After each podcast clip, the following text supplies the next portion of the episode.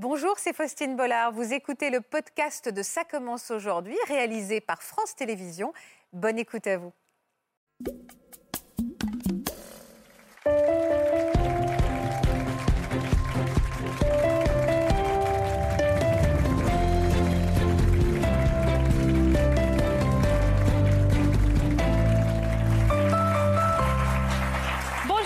Je suis ravie de vous retrouver pour votre rendez-vous du vendredi. On est en direct sur France 2. Vous avez été très nombreux à nous suivre cette semaine spéciale autour de la thématique du mensonge. Et aujourd'hui encore, nous allons le constater à travers les histoires de nos invités. Les conséquences d'un mensonge peuvent être terribles au point de bouleverser des vies entières. Les hommes et les femmes qui sont sur notre plateau aujourd'hui ont été victimes d'une rumeur ou d'une fausse accusation qui s'est propagée à vitesse grand V et qui a fait beaucoup de dégâts autour d'eux.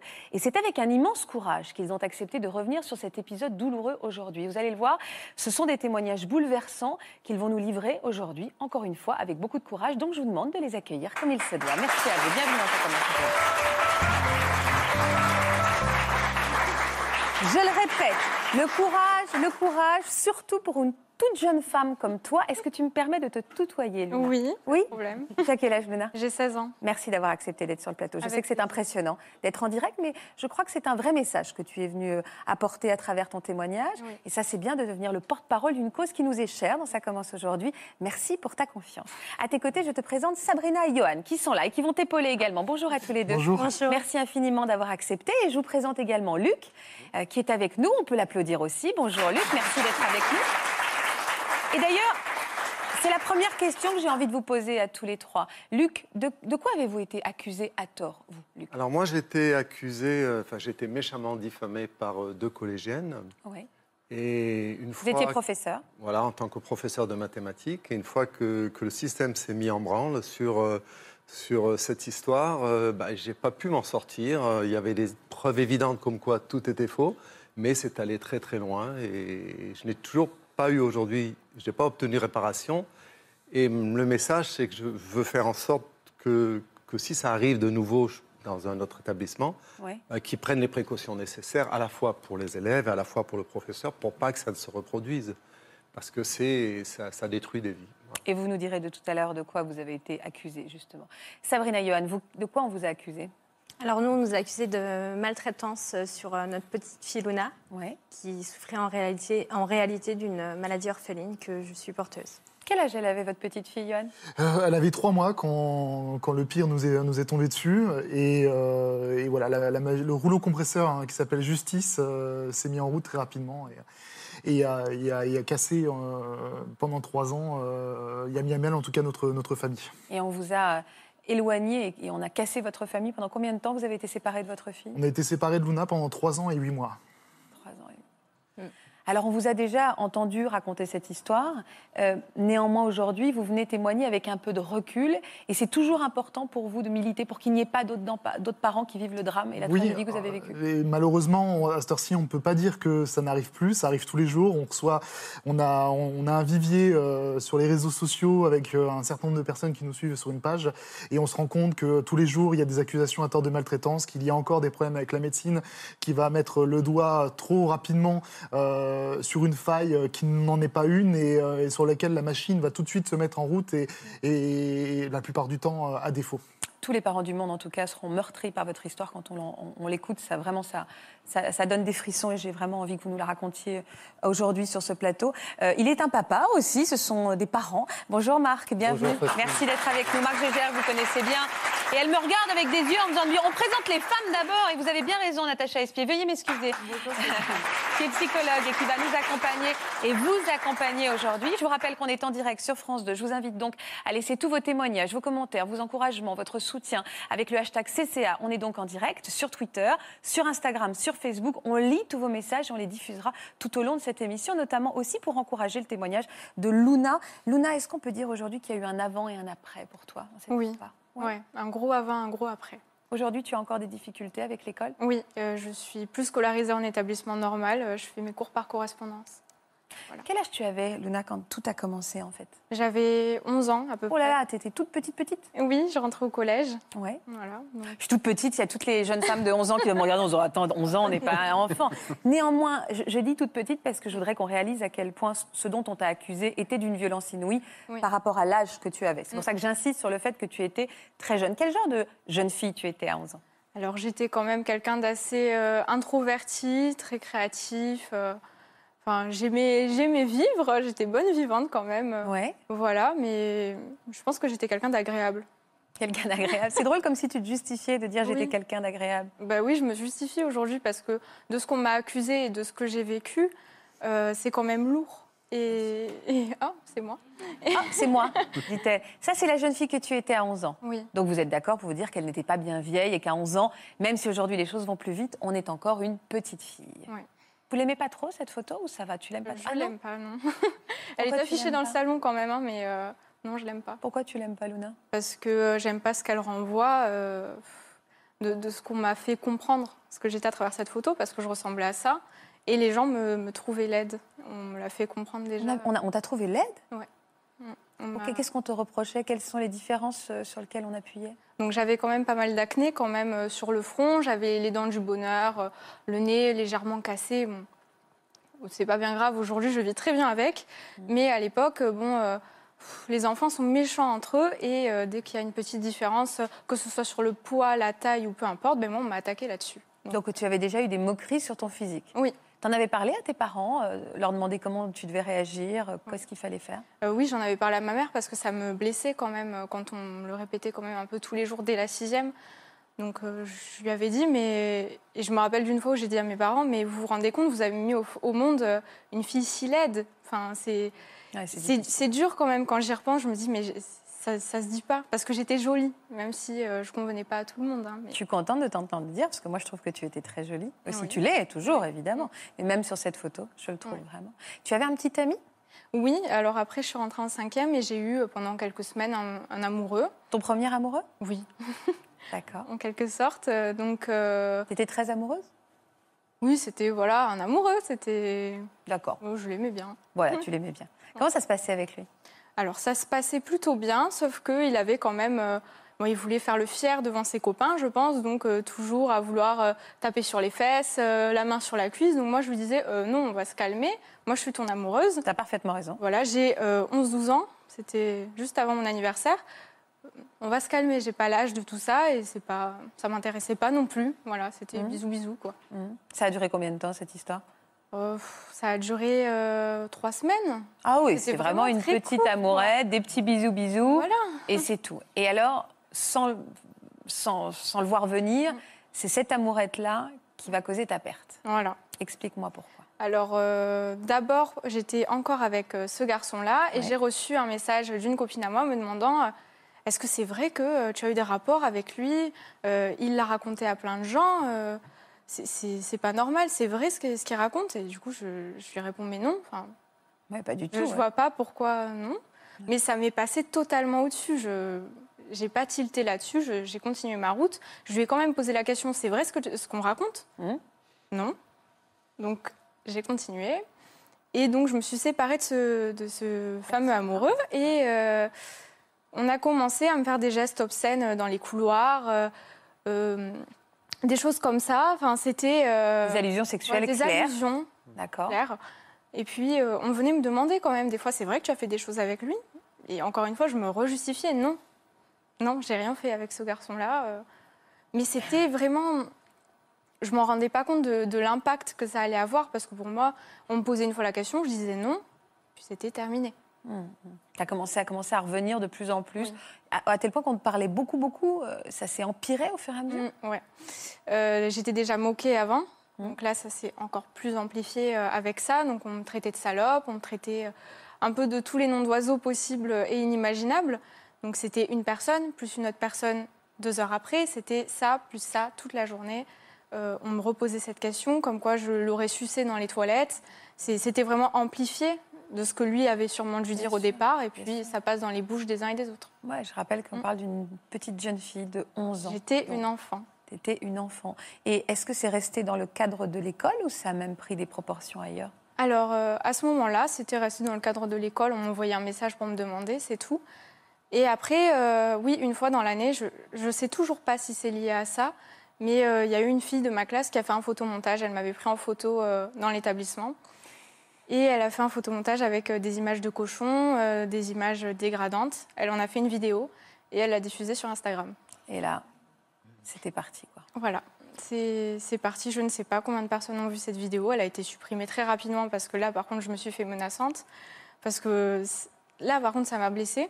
Donc, euh, j'ai pris peur sur le moment. Je me suis dit non. Tu en as parlé à quelqu'un, Luna? Oui. À ce moment-là, tu en as parlé à oui. Alors, j'en ai parlé euh, à ma CPE, déjà, en premier lieu. Euh, je lui ai expliqué. Puis mes parents, qui étaient quand même au courant qu'on se moquait un peu de moi, mais pas de tout, ils ont aussi pris rendez-vous. Aucune mesure a été prise. Donc, les choses suivent leur chemin. Puis j'avais euh, un professeur euh, en classe qui voyait bien ce qui se passait, qui voyait que j'étais pas bien, que je pleurais énormément, je quittais le, cours régulièrement. Et euh, il m'a laissé toute l'année à côté de mon principal harceleur, de ce fameux amoureux. Et j'allais le supplier à la fin des cours de me changer de, de me changer de place.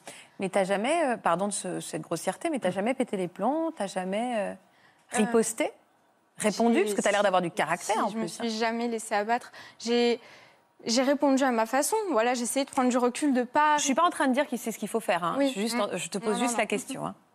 Non, non, mais j'ai, jamais, je me suis jamais laissée abattre en me disant c'est fini, euh, c'est la fin.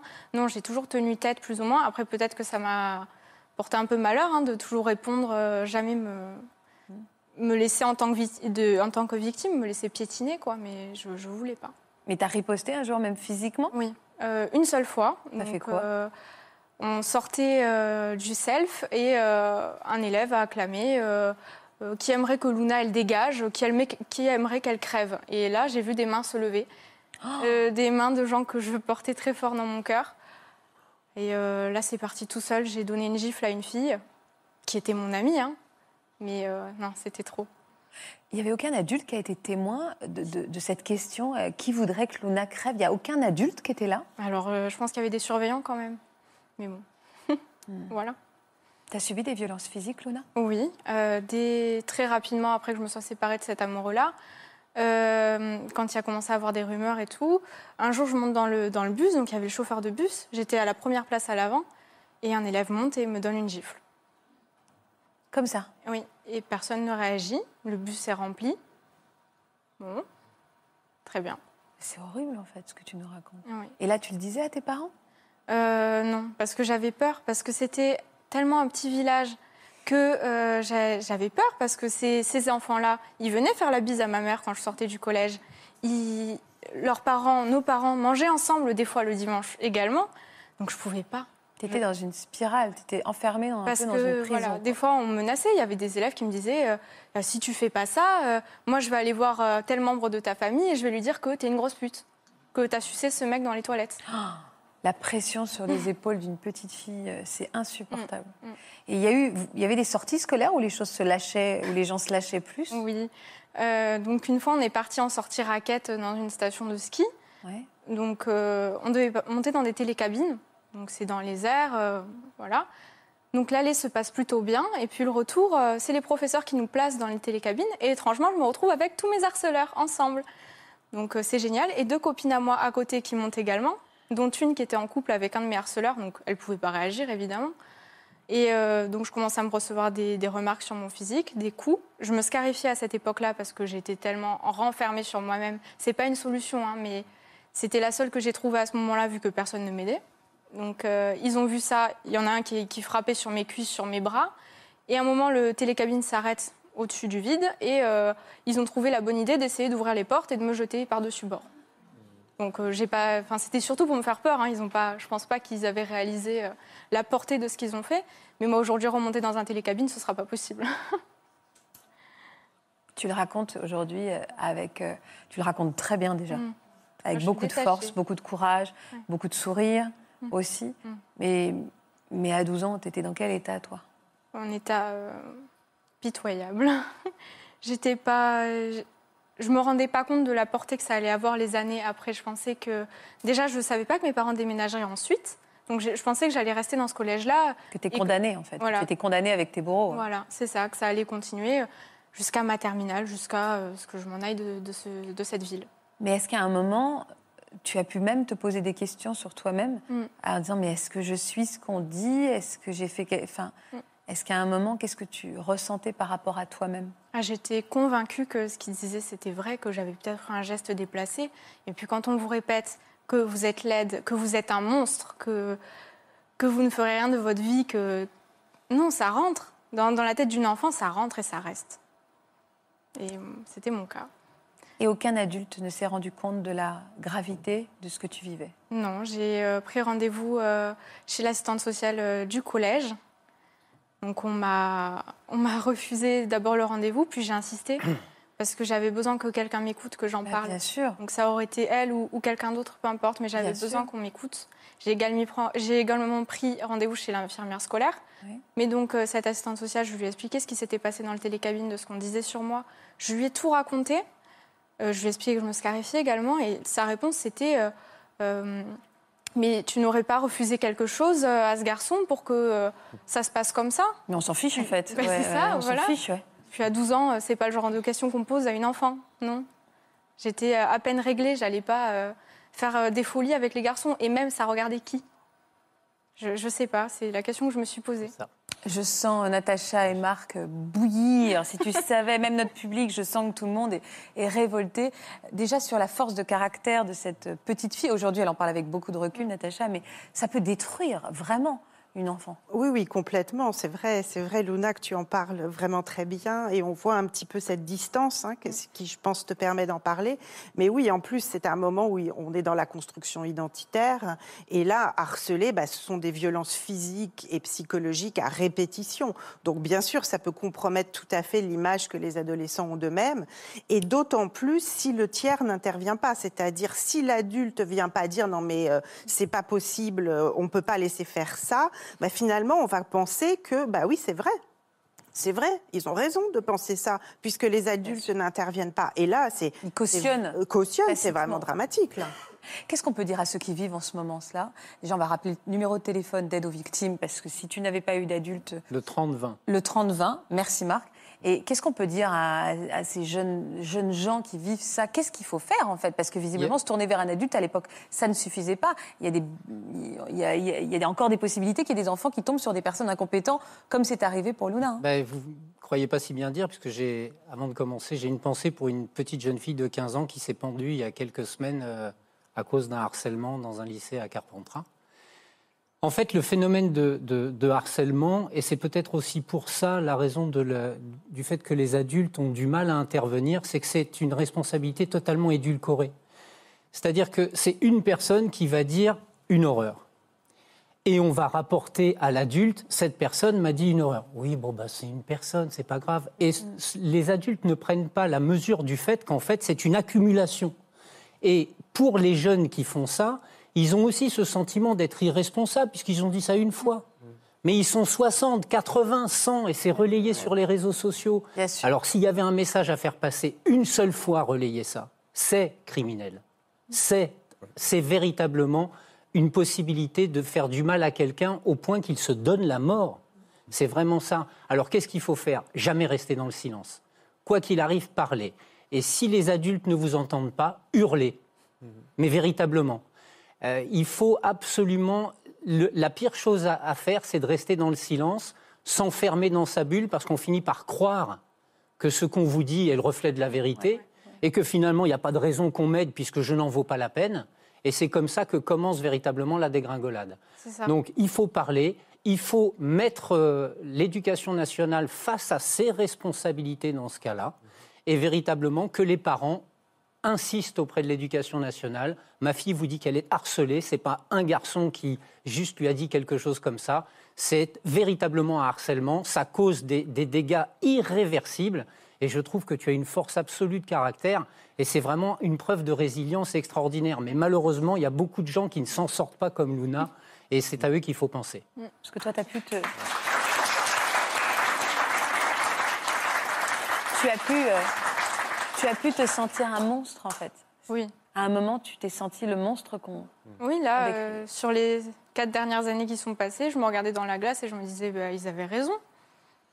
C'est pas possible autrement. comment euh, il y a 150 élèves qui, sont, qui en sont venus à croire ça?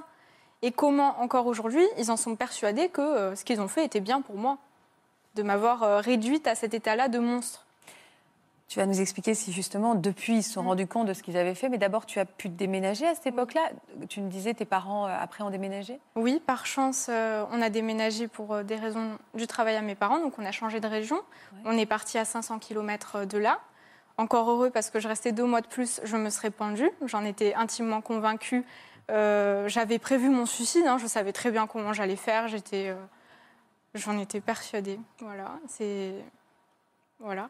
Donc on a, on a déménagé. par- C'était vraiment une chance inouïe. Même si je m'en rendais pas compte, j'étais persuadée que euh, là où j'allais aller, c'était encore plus grand. Donc euh, ça allait se propager encore plus, que, que je pouvais pas parler, que ils- les gens d'avant allaient me retrouver, que ça allait être encore pire, qu'ils allaient nier les faits. Ça n'a pas été le cas. Ben, j'ai- J'en ai, d'abord un peu plus parlé à mes parents, qui m'ont compris, qui ont compris ce que j'avais vécu. Petit à petit, encore aujourd'hui, ça se dénoue tous les jours un peu plus. De plus en plus, je commence à citer des noms, à dire voilà, il s'est passé ça avec telle personne. Alors que à l'époque déjà, j'avais euh, un peu de mal. Qu'est-ce que tu as envie de dire aujourd'hui à travers ta présence ici? Pour les, C'est pour les jeunes qui nous écoutent, c'est pour les parents qui nous écoutent que tu es là? Dis-moi en fait. Pour euh, les jeunes, les parents et les professeurs surtout, ceux qui voient et qui réagissent pas. Et les autres élèves aussi qui, voient et qui réagissent pas aussi. hein. Mais les professeurs qui sont euh, devant le tableau, qui voient bien qu'il y a une élève qui se fait traiter de tous les noms, qui pleure, ça se remarque, c'est pas possible autrement. Surtout dans les petits établissements. C'est pas possible. Il faut réagir.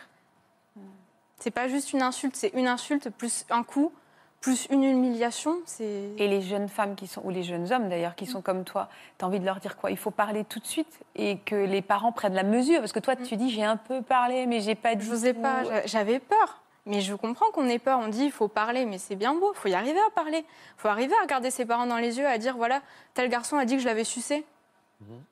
Ouais, c'est terrible. Euh, Je comprenais à peine ce que ça voulait dire. Donc euh, T'avais honte en fait. j'ai- j'avais honte et j'avais honte même après d'en parler à ma famille. Bien sûr. Les gens, la plupart des gens qui me connaissent ne sont pas au courant de ça. Donc il faut en parler. Oui, il faut en parler. C'est hyper important.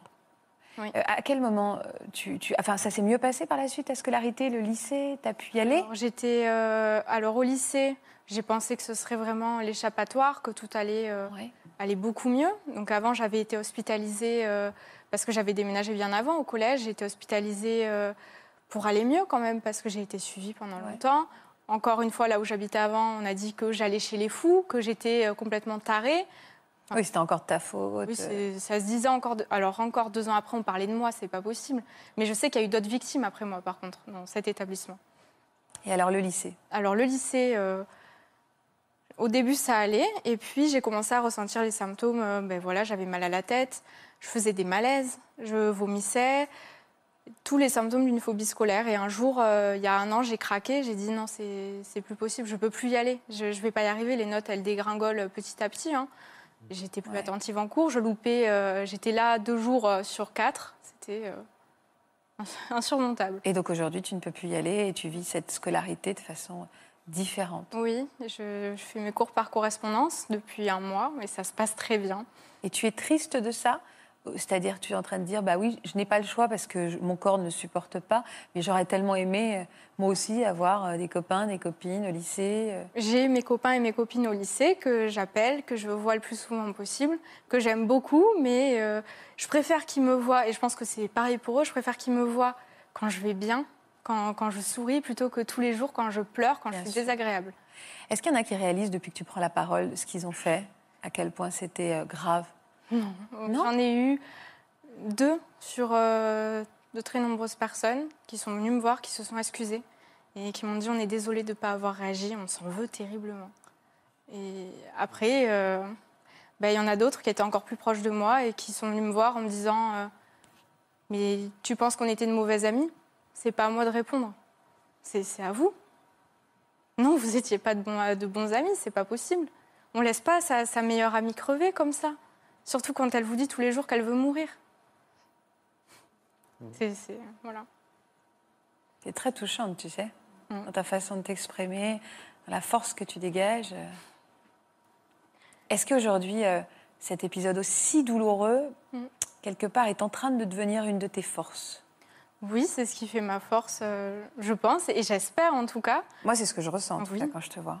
Ben oui, je, je pense que ça en fait ma force quand même parce que je veux plus. euh, je, veux- je veux plus. On parle de victimes. Non, on n'est pas des victimes. On sait jamais. Personne se laisse abattre là-dessus. On est justement des exemples de force. Personne se laisse faire comme ça. Personne se laisse frapper tous les jours.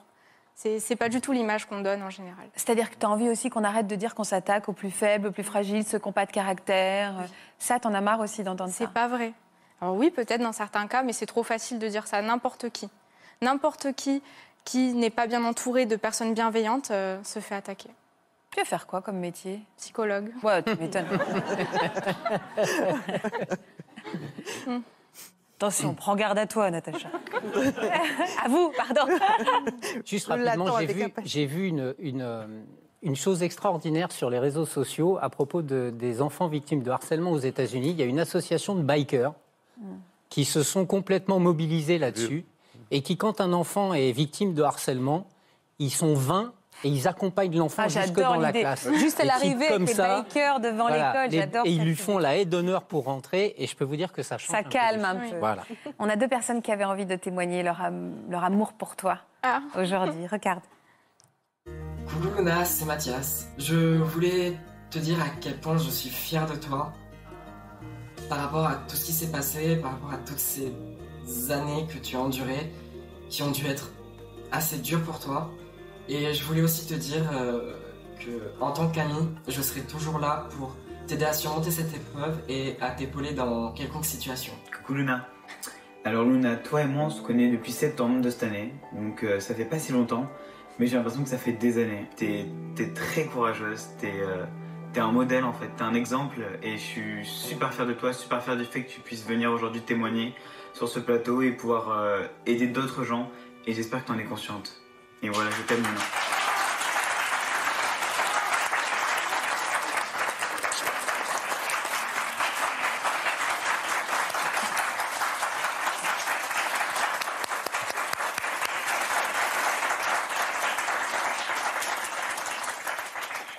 Je t'ai fait un bisou parce que je crois qu'on avait tous envie de le faire. T'as des bons amis maintenant. hein. Très bienveillant. Et puis on sent qu'ils ne te laisseront pas approcher. Alors toi, je pense que tu laisseras personne à nouveau t'approcher et te faire du mal, mais eux non plus. Je pense que tu as une garde rapprochée là. Oui. Il y en a un qui écoute depuis tout à l'heure, c'est un professeur qui est là et on attaque les professeurs depuis tout à l'heure. Et Luc, je sentais que vous appuyiez quand elle disait oui, il faut que, euh, il faut que l'éducation nationale prenne ses responsabilités. Je sentais que vous, voilà, vous hochiez de la tête en disant oui, c'est important nous aussi qu'on voit les choses, même si c'est vous qui avez été victime dans, ce cas, dans le cas que vous allez nous raconter. Néanmoins, ça ne retire pas votre statut de professeur. Oui, effectivement, en fait, euh, ce qui se passe, c'est que, bon, vous avez sûrement entendu parler du hashtag pas de vague dans l'enseignement. Quand il y a des choses qui se passent, euh, comme pour Luna, comme pour moi, on a l'impression que tous les, les autres profs, euh, la hiérarchie, on va rien faire, on va nettoyer, on va mettre tout sous le tapis. Et en fait, ce qui- s'est passé, c'est qu'il y en a qui étaient au courant. Moi, une fois, j'étais témoin dans, dans ma classe euh, de harcèlement et j'ai poussé une gueulante, mais c'est la seule fois où j'ai gueulé comme ça en classe. Et après, je suis allé voir le professeur principal, la, la principale, et puis pour que ça s'arrête, et ça s'est arrêté. Mais il y, en a, il y en a peu qui bougent.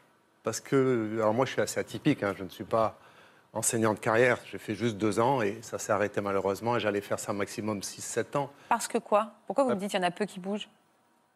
Bah, parce qu'ils ont peur aussi. Il y, a une, il y a la hiérarchie, c'est-à-dire que dès que vous bougez et que vous n'êtes pas en phase avec la hiérarchie, vous savez, c'est la hiérarchie qui vous note, c'est la hiérarchie qui fait que votre salaire va augmenter, c'est la hiérarchie qui vous fait passer les échelons, etc. Mm. Et quand il y en a qui sont en fin de carrière et qui veulent obtenir le maximum à la fin, vous savez, il y en a beaucoup qui, qui ne bougent plus.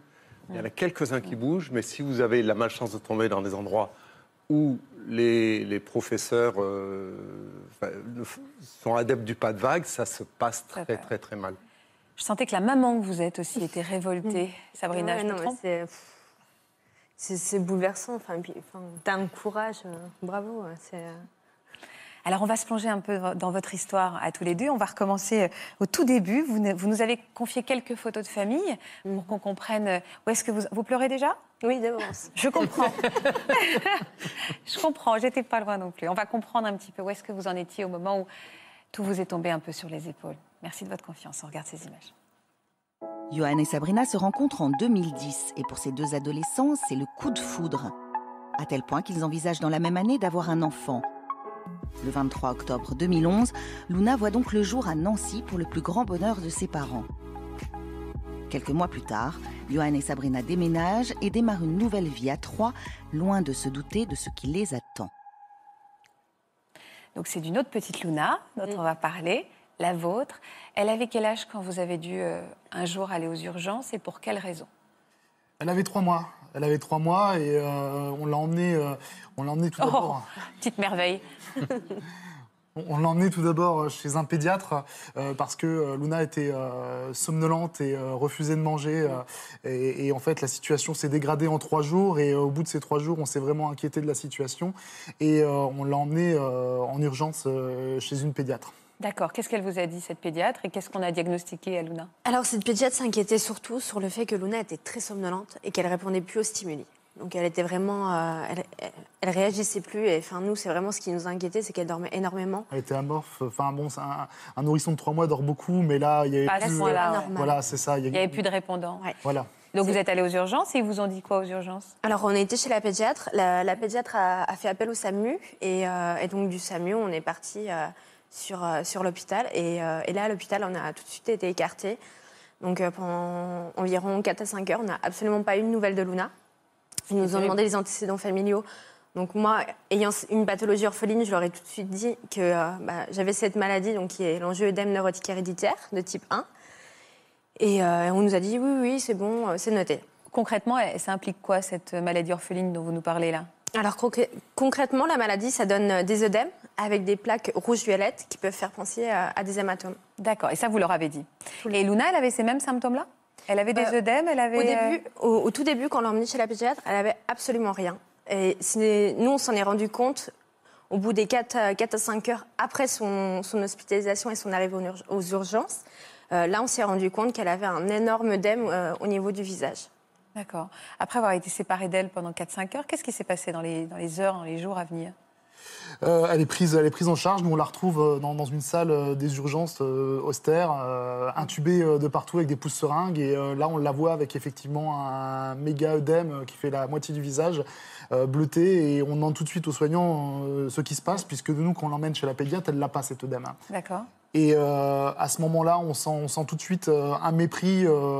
Euh, ils nous répondent pas, ou alors ils sont vagues. Bon, on ne sait pas vous expliquer euh, ce qui se passe, mais voilà, on fuit. euh, euh, voilà, donc on, on nous laisse, on nous laisse seuls, avec toujours une infirmière qui traîne dans cette salle.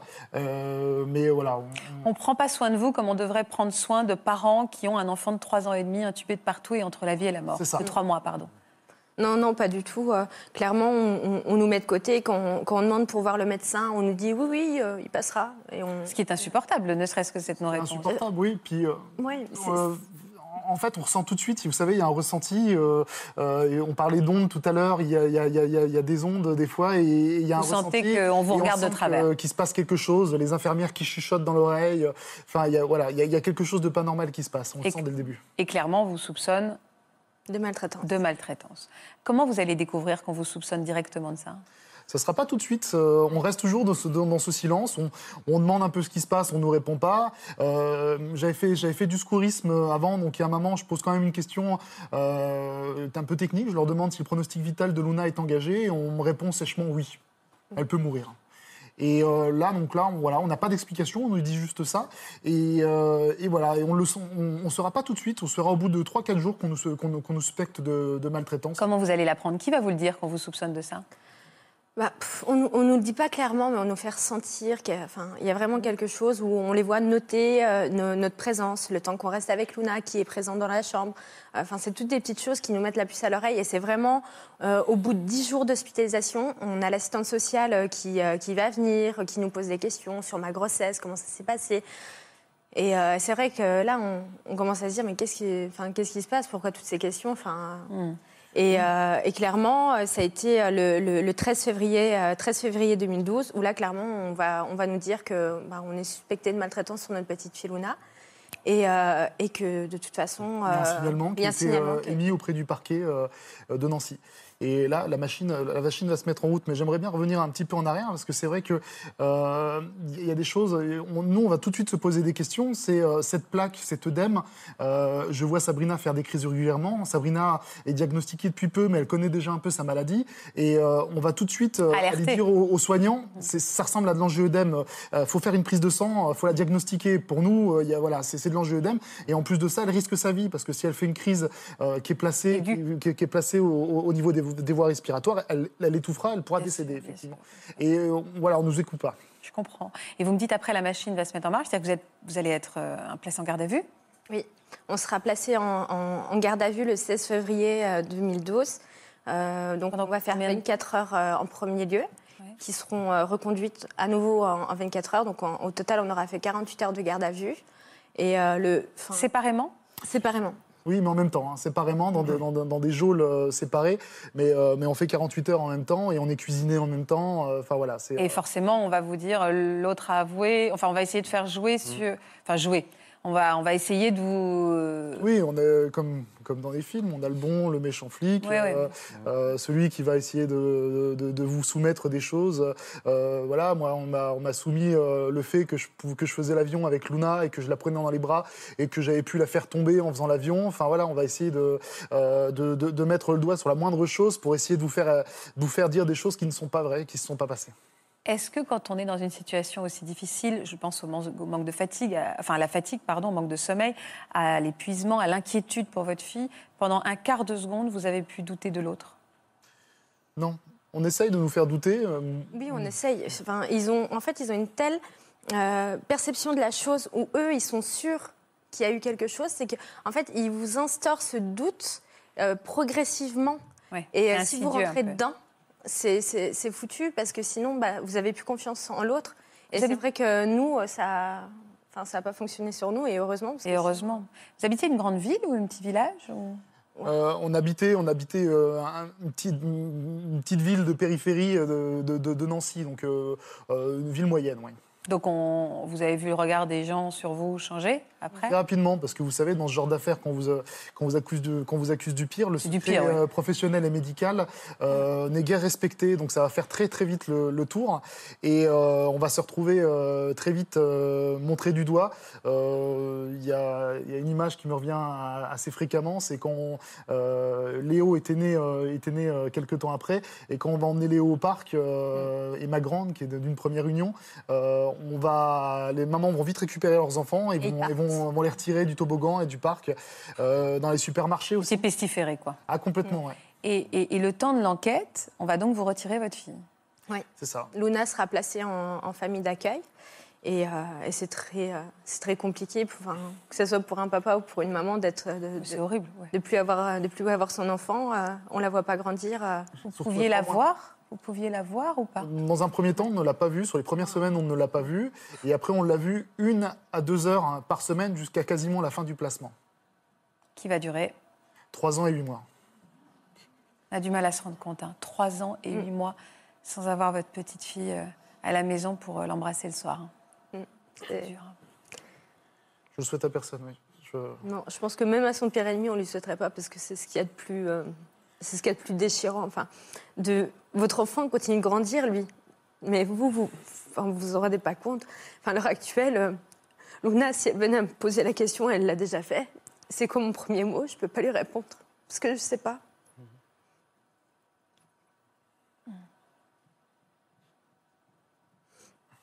Et ça, c'est c'est quelque chose qui est très, euh, qui est très compliqué, comme sa première dent. Enfin, on ne sait pas.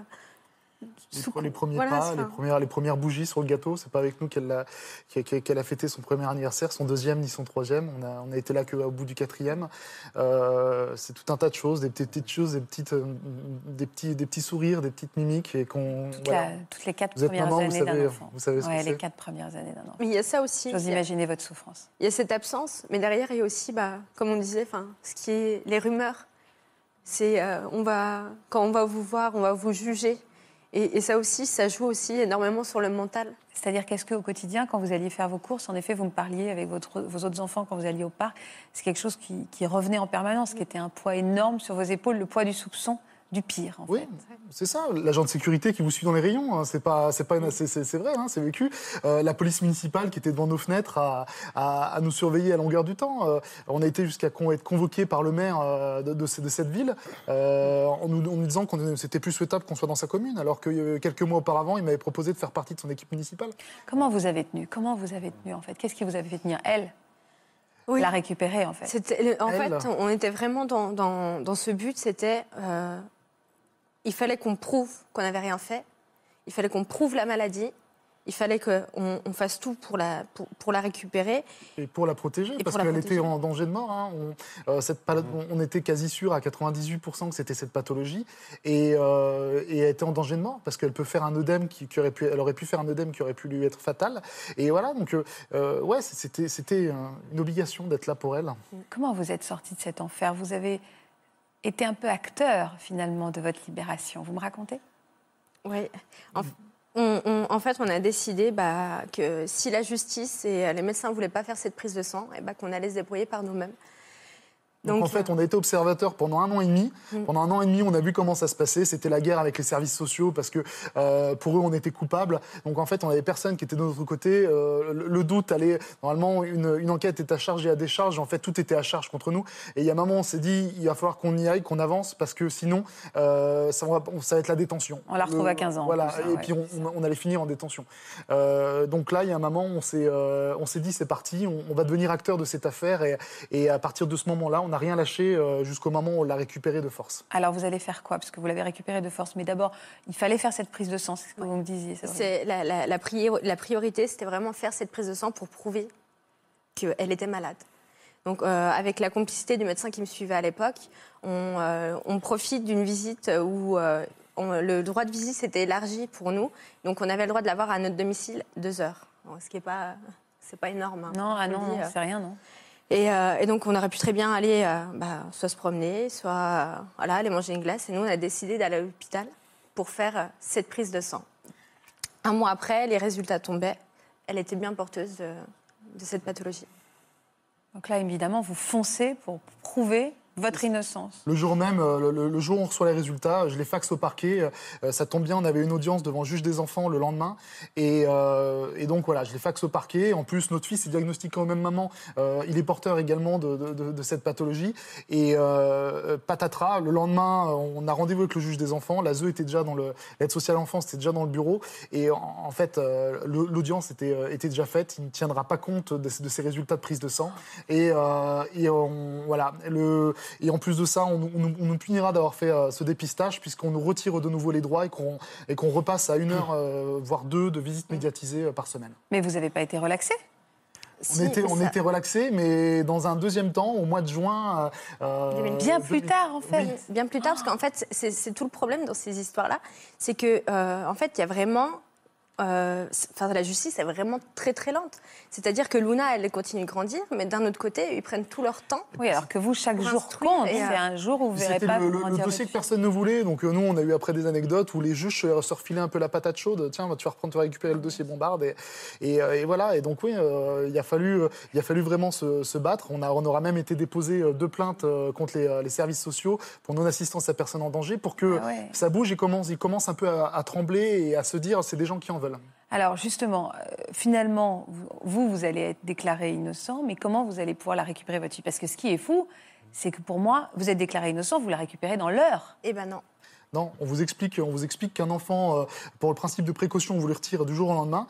Euh, par contre, pour ce qu'ils appellent une restitution, euh, ça peut prendre de six mois à un an, voire un an et demi. euh, Ah mais c'est euh, pas possible en fait, c'est inaudible voilà. en fait. C'est ça. Donc on sera relaxé au mois de juin et on décide, on, on décide par la force des choses parce qu'on n'était toujours pas écoutés. euh, C'était les vacances judiciaires, personne ne voulait nous entendre et on décide de l'enlever puisqu'elle ne nous était pas confiée. On, on- on appelle ça une soustraction de mineur. On va la récupérer de force lors d'une visite médiatisée. C'est-à-dire que pendant d'une visite, vous la prenez et vous partez avec ça. votre fille dans les bras et vous vous dites en fait juste personne me, Voilà, on leur- personne leur- nous, on nous leur barre la route. On leur dit stop. Euh, L'assistante sociale fait barrage. Je filme, je filme à l'époque avec mon téléphone portable pour éviter qu'on soit accusé encore euh, d'autres choses. Et on la récupère de force en leur disant qu'on ne part pas, qu'on qu'on retourne à notre domicile avec notre petite fille. Et on vous a laissé passer. Ça a été difficile, Elle mais elle nous, laissera passer, euh, elle nous laissera passer par la force des choses, puisque quand vous avez deux personnes en face de vous qui sont... euh, Des deux parents et deux lions qui n'en peuvent plus. En effet, on ne pouvait pas vous arrêter. C'est fou, hein, on vous imagine vous, vous battre, quitte à enlever votre propre fille alors que vous êtes déclaré innocent. C'est incroyable. Comment expliquer la- cette restitution au bout d'un an et demi? Je voyais que vous aviez envie de prendre la parole, Oui. Marc. Alors en fait, il faut comprendre qu'il y a deux choses qui se poursuivent en parallèle. Il y a le statut de l'enfant protégé par le juge pour enfants, le principe de précaution, on fait attention, l'enfant est placé, et ça c'est le juge pour enfants qui décide. En parallèle de cette procédure avec le juge pour enfants, il y a une procédure pénale, une enquête pénale qui à l'initiative du procureur de la République. Et finalement, c'est curieusement cette procédure-là qui va aller plus vite que l'autre, puisque à force d'avoir fait tout ce que vous avez pu faire, et heureusement que vous l'avez fait, vous êtes relaxé. Mais cette relaxe n'a pas, n'a- ne s'applique pas ou en, en quelque sorte ne peut pas, euh, n'oblige pas le juge pour enfants.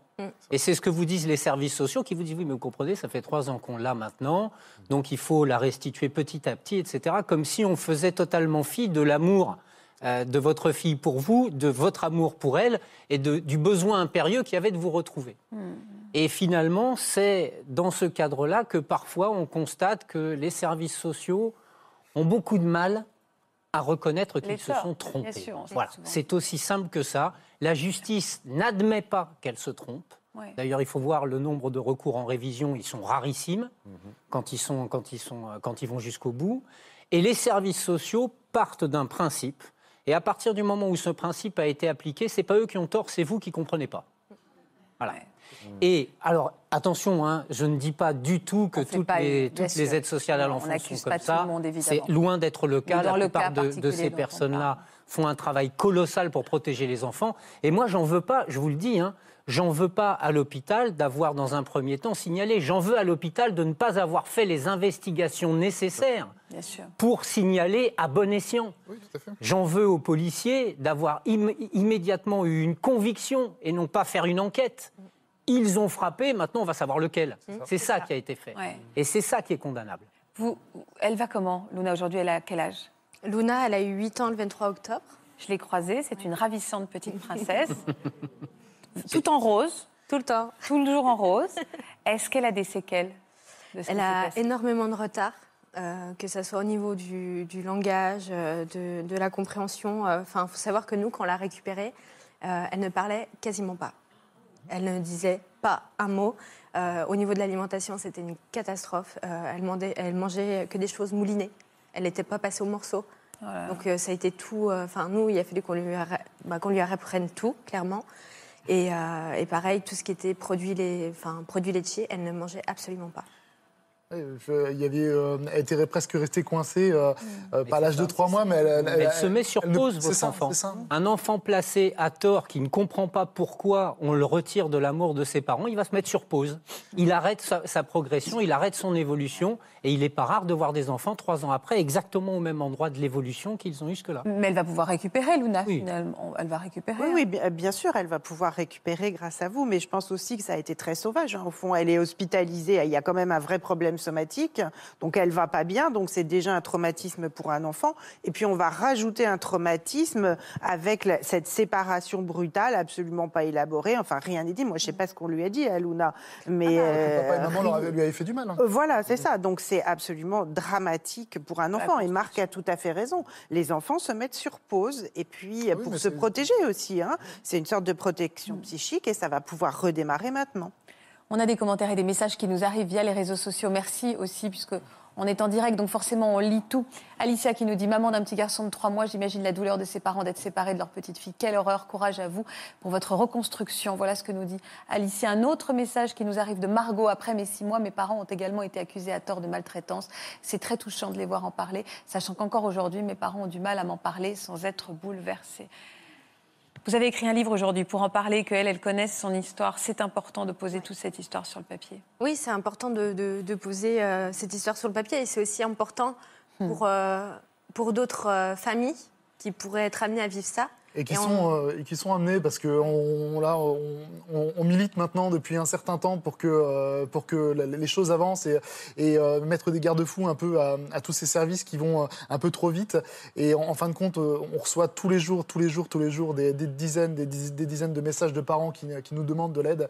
Et, et voilà. Et donc là, c'est pas fini et, et il faut, il faut avancer à ce sujet. Et c'est un sujet qui est tabou. Et, voilà. Donc, Et c'est pour ça qu'on en parle aujourd'hui. tout à fait. Merci en tout cas de, de votre témoignage. Je voudrais maintenant qu'on s'intéresse aussi euh, à Luc. Euh, Luc, je voudrais d'abord qu'on comprenne, vous le disiez tout à l'heure, je, je- voilà, j'étais pas professeur à la base. On va regarder un petit peu des images de vous et de votre famille pour comprendre à quel moment de votre vie ce cauchemar vous est tombé dessus. D'accord. Luc est un petit garçon très sage et prometteur qui grandit dans une famille d'enseignants. À 24 ans, devenu ingénieur, il rencontre Alexandra et réalise son rêve de fonder une famille. Ensemble, ils ont deux filles, Iga et Inès, puis un fils, Esteban. Père complet, il partage de beaux moments de complicité avec chacun d'entre eux et leur transmet son goût pour le sport et la nature. Côté travail, il est perfectionniste et très humain, ce qui lui vaut d'être particulièrement apprécié de ses collègues. D'ailleurs, avec le temps, Luc ressent de plus en plus le besoin de transmettre, comme ses parents. Et à 54 ans, il décide de devenir enseignant.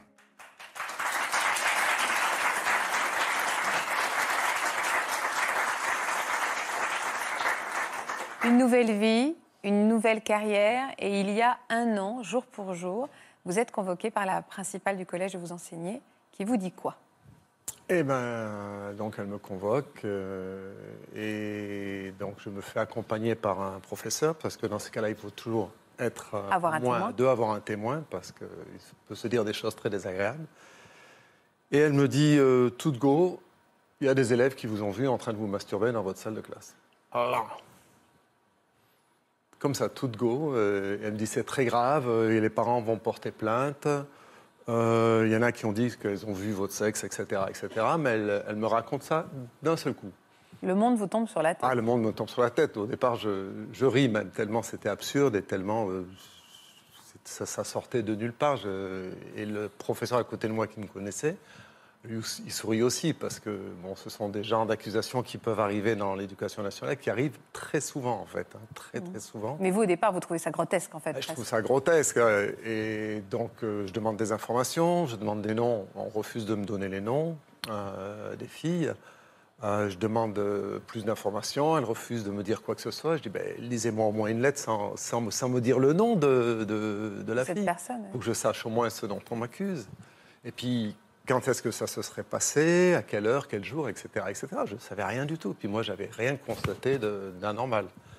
Et donc, euh, elle me lit donc une lettre. Donc après, je regarde mon emploi du temps parce que je faisais les- toutes les salles du collège, en gros. hein. C'est quand vous êtes prof euh, remplaçant contractuel, vous n'avez pas une salle, vous faites Oui, oui, vous salles. tournez un petit peu. On fait le bouche-trou, en fait. Et du coup, je repère la salle. Et puis, euh, je me dis, bon, bah, je vais aller voir après dans cette salle à quoi elle ressemble. hein. Et puis, bon, je sors de, cette réunion en me disant, bon, c'est quelque chose qui ne va pas durer longtemps. euh, donc, euh, je, vais rapidement, on va rapidement discuter avec les filles. On va voir que ce, sont vraiment des, saloperies qu'elles ont inventées. Et puis, ça devrait se terminer rapidement. Donc, je vais dans cette salle. Et euh, je vois que dans cette salle, ce que disent les filles, en fait, est strictement impossible sur le plan matériel. En gros, quand elles disent qu'elles ont vu une certaine partie de mon anatomie, le bureau est semi-plein, donc il m'arrive jusqu'ici. Elles disent que je suis assis, elles me regardent d'en face, le bureau est semi-plein, donc on ne peut rien voir. Donc déjà, elles ont menti, c'est évident. Et derrière moi, il y a une énorme baie vitrée, avec déjà euh, à moitié remplie par, euh, par les élèves, parce que c'était le début de la récréation, et qui, eux, ont une vue plongeante sur moi, sans obstacle, sans rien. Ça veut dire que tout le monde aurait vu, en fait. Voilà, soit c'est là on voit bien, le bureau est semi-plein, donc je suis de l'autre côté, et derrière, tout le monde peut me voir. Donc si vraiment j'avais commis cet acte euh, assez incroyable, euh, tous ceux qui étaient derrière auraient pu. Donc du coup, je me suis dit, bon, bah, ça va vite s'arrêter. Ça tient pas la route, c'est grotesque, route, encore une grotesque, fois. etc. En plus, il y en a une qui donnait des, des détails du genre, j'étais au loin, j'entendais des bruits bizarres. Alors quand c'est le début d'une récréation, vous savez le bruit qu'il y a, surtout dans un collège qui est un REP, donc assez compliqué, on n'entend rien de ce qui se passe à plus de 2 ou 3 mètres. Alors entendre quelque chose qui se passe à plus de 10 mètres dans une autre salle... euh, C'est un problème. ouais, faut- Vous allez continuer à faire cours euh? Eh ben oui, j'ai, aussi bizarre que cela paraisse, j'ai fait cours pendant deux semaines dans ce collège. euh, face alors- à vos accusatrices, mais vous ne saviez pas qui elles étaient? Voilà, au départ, je ne savais pas du tout qui c'était. Et au bout de trois jours, euh, en classe, il y a eu un incident entre un garçon et une fille. Et j'ai dit au garçon d'a- d'arrêter de répondre aux provocations de la fille. Et là, il m'a regardé droit dans les yeux. Il m'a dit, monsieur, c'est pas contre moi que vous devriez en avoir, c'est parce que moi, je vous défends. Donc du coup, je me tourne vers la fille. Excusez-moi, je vous prends. Et du coup, elle se lève et elle part, euh, elle part en courant. Donc ça y est, j'avais le nom d'une fille qui était dans ma classe. Voilà. Et je la laisse partir parce que le- l'erreur à pas faire, c'est de courir après et la rattraper. Parce qu'à partir de ce moment-là, vous, vous risquez de la faire tomber. Après, ça vous retombe dessus. J'ai une amie, c'est ce qui lui est arrivé. Et du coup, elle est en arrêt maladie depuis plus d'un an. Vous allez être suspendu combien de temps après? Alors, j'étais suspendu euh, après avoir. euh, bah, deux semaines après euh, les, les soi-disant faits. Ce qui est fou, parce que dans votre cas, c'était faux. Si ça avait été vrai, c'est un peu fou aussi qu'un professeur reste pendant 15 jours. Voilà. Et c'est même ce que j'ai écrit au rectorat et à la, et à principale. Je dis, mais sur le plan d'un, je dirais de, de la précaution, j'aurais complètement compris d'être mis en dehors du collège le jour même, le temps d'en savoir plus. Mais de rester deux semaines, C'est fou. c'est avec des, des filles qui m'accusaient, avec le, le bruit qui, qui essayait de se propager dans le collège, mais qui n'y arrivait pas parce que bon, les, les- les collégiens étant rapidement au courant, ils étaient tous de mon côté, heureusement, parce que sinon ça aurait été extrêmement compliqué. Comment vous avez été reçu au rectorat après? Au rectorat, j'étais reçu euh, comme un criminel, un pédophile, un salopard, etc. etc. au départ. Euh, Par exemple, on nous fait attendre 40 minutes en haut d'un escalier, dans le froid. euh, euh, on vous dit pas bonjour quand vous arrivez, etc. Puis on vous assène tout de suite, vous êtes coupable, de toute façon, on vous reprendra pas l'an prochain. Et là, moralement, c'est là que vous êtes écroulé, Luc? Et ben là, je me suis dit, euh, déjà, elles n'ont pas vu le dossier, elles n'ont pas lu mes lettres, elles n'ont pas lu mes emails. Donc là, elles m'ont reproché de leur avoir écrit des lettres où je leur disais simplement, mais venez dans cette salle, vous allez voir que ce qu'elles disent est strictement impossible. Alors, il y avait aussi d'autres détails, mais c'était le détail vraiment frappant. C'est impossible de voir quoi que ce soit, donc venez dans cette salle. Ils ne sont jamais venus. Et donc j'ai pris euh, le dossier, lettre après lettre, page après page, et j'ai tout démonté. Et puis à la fin de, la réunion, donc euh, mes deux sbires, parce que je leur donne des fois des noms un peu plus méchants, on va dire, se sont rendus compte qu'il n'y avait rien qui tenait dans le dossier, que le dossier était complètement vide.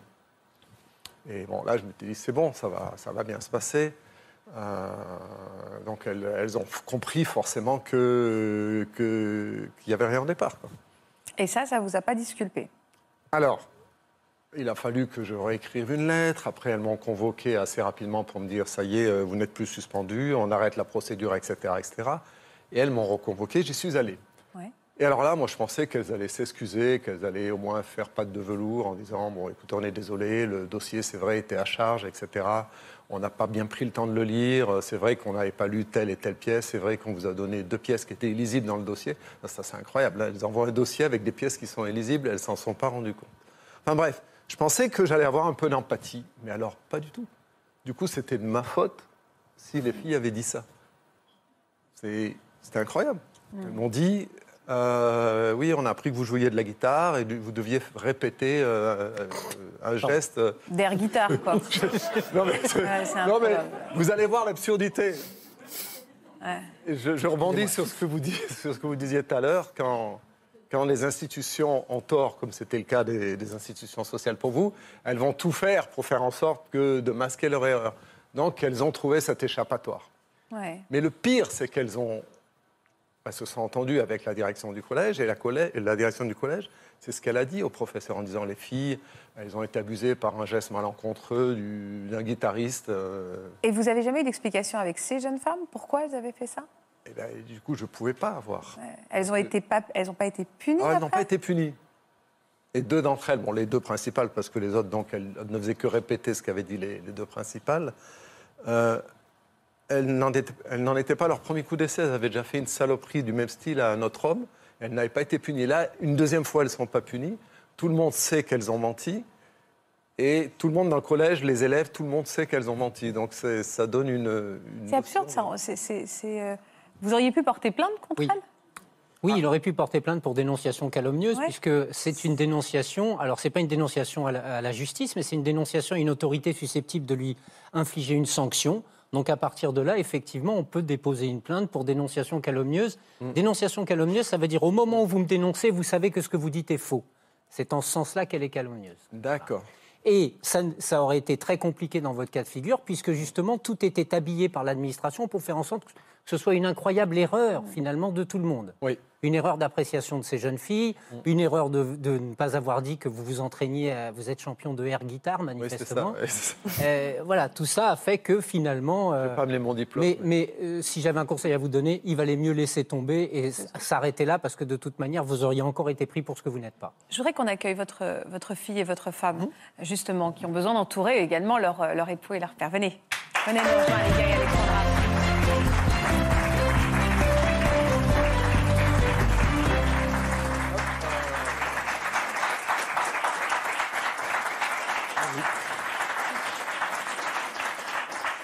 avez vécu cette affaire, vous, au sein même de votre foyer Est-ce que ça a été un raz-de-marée, euh, cette rumeur? Est-ce qu'elle elle a pu vous détruire un peu? Oui, je pense que ça pouvait détruire la famille, ça pouvait détruire aussi la personne qui subit le préjudice. Mais on a une famille très soud- soudée qui s'aime beaucoup et ce n'était même pas hum, envisageable de penser que cette euh, histoire pouvait être réelle. Donc, euh, nous, il n'y a personne qui a cru à ça. Et puis, on était toujours à côté de mon mari, à côté de, papa pour mes enfants. Vous avez eu peur pour votre père? Euh, ben, je le savais bien entouré. Euh, moi, j'étais à distance à ce moment-là, donc j'ai appris la nouvelle par téléphone avec donc, mon père qui me dit d'une voix euh, dramatique et pleine d'émotion que euh, il était minuit, je me rappelle à peu près, euh, qui me dit que voilà, il faut profiter de chaque jour parce qu'on ne sait jamais ce qui peut vous tomber dessus le lendemain. Donc moi, je ne savais pas du tout qu'est-ce qui était en train de se passer, mais mais je me disais qu'il avait donc la chance d'avoir euh, ma mère à ses côtés à ce moment-là. Du coup, le petit frère aussi qui était dans la maison et, et la tante. Et, et, euh, et donc à ce moment-là, il m'a raconté donc euh, de quoi il t'a accusé. Mais euh, tout ça aussi, c'est possible parce que il était, il se sentait suffisamment fort aussi Ouais. pour pouvoir l'exprimer. Et ça, c'est important de le dire parce que dans le cas de quelqu'un qui serait tout seul ou qui serait isolé ou qui, par exemple, est plus fragile euh, émotionnellement, ça peut prendre des proportions comme on le sait. D'ailleurs, que ça le prend souvent avec euh, des suicides euh, et ce genre de cas de figure. Donc, c- moi, ça allait. euh, mais euh, mais c'est, enfin, faut préciser que c'est vraiment pas évident euh, forcément de, de- parce que j'ai pas ressenti de honte. Euh, et, euh, et du coup, euh, voilà, il y a des gens qui pourraient aussi euh, Partir plus vivre. loin, bien sûr. Parce que vous avez été blanchi et néanmoins vous êtes au chômage aujourd'hui. Oui, alors j'ai été blanchi, mais je n'ai pas été repris parce que bon, lorsqu'une grande administration fait une erreur, donc du coup, on, on élimine en fait les, Ouais. les personnes parce que quelque part, je suis à la source du problème parce que j'existe et donc du coup, si je n'avais pas été là, sauf que bon, moi, ce qui m'a permis de, de- de surmonter tout ça, c'est que je n'ai pas pris l'attaque personnellement. Parce que les filles, elles m'ont attaqué moi parce qu'elles voulaient attaquer quelqu'un, elles ont eu une idée, et j'étais en face. Mais elles n'avaient rien contre moi et moi, j'avais rien contre elles.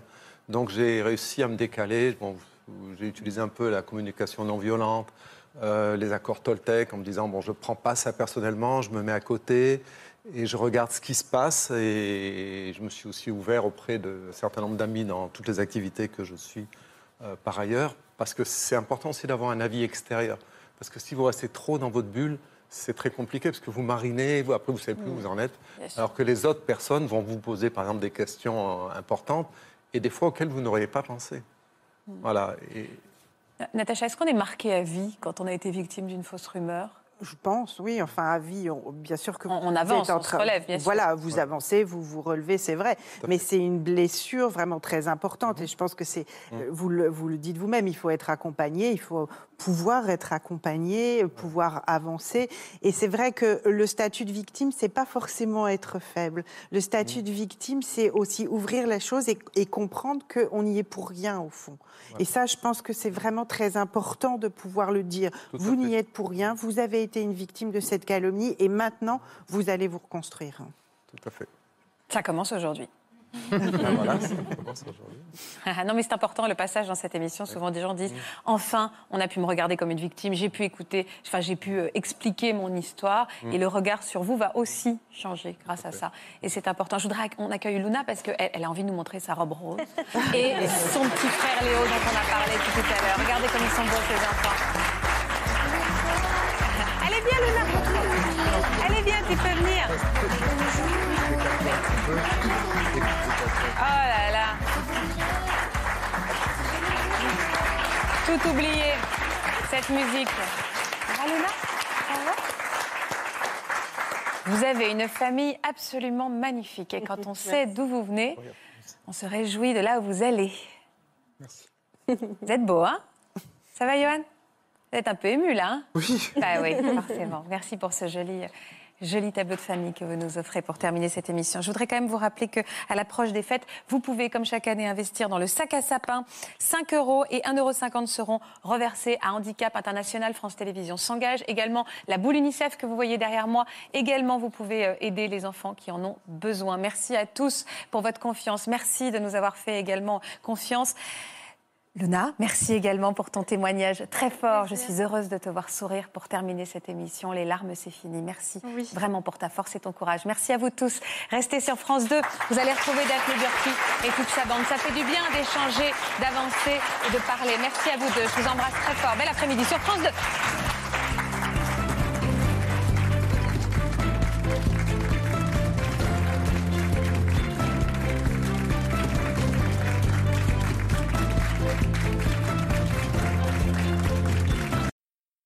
Voilà, j'espère que ce podcast de Ça commence aujourd'hui vous a plu. Si c'est le cas, n'hésitez pas à vous abonner. Vous pouvez également retrouver l'intégralité de nos émissions sur France.tv.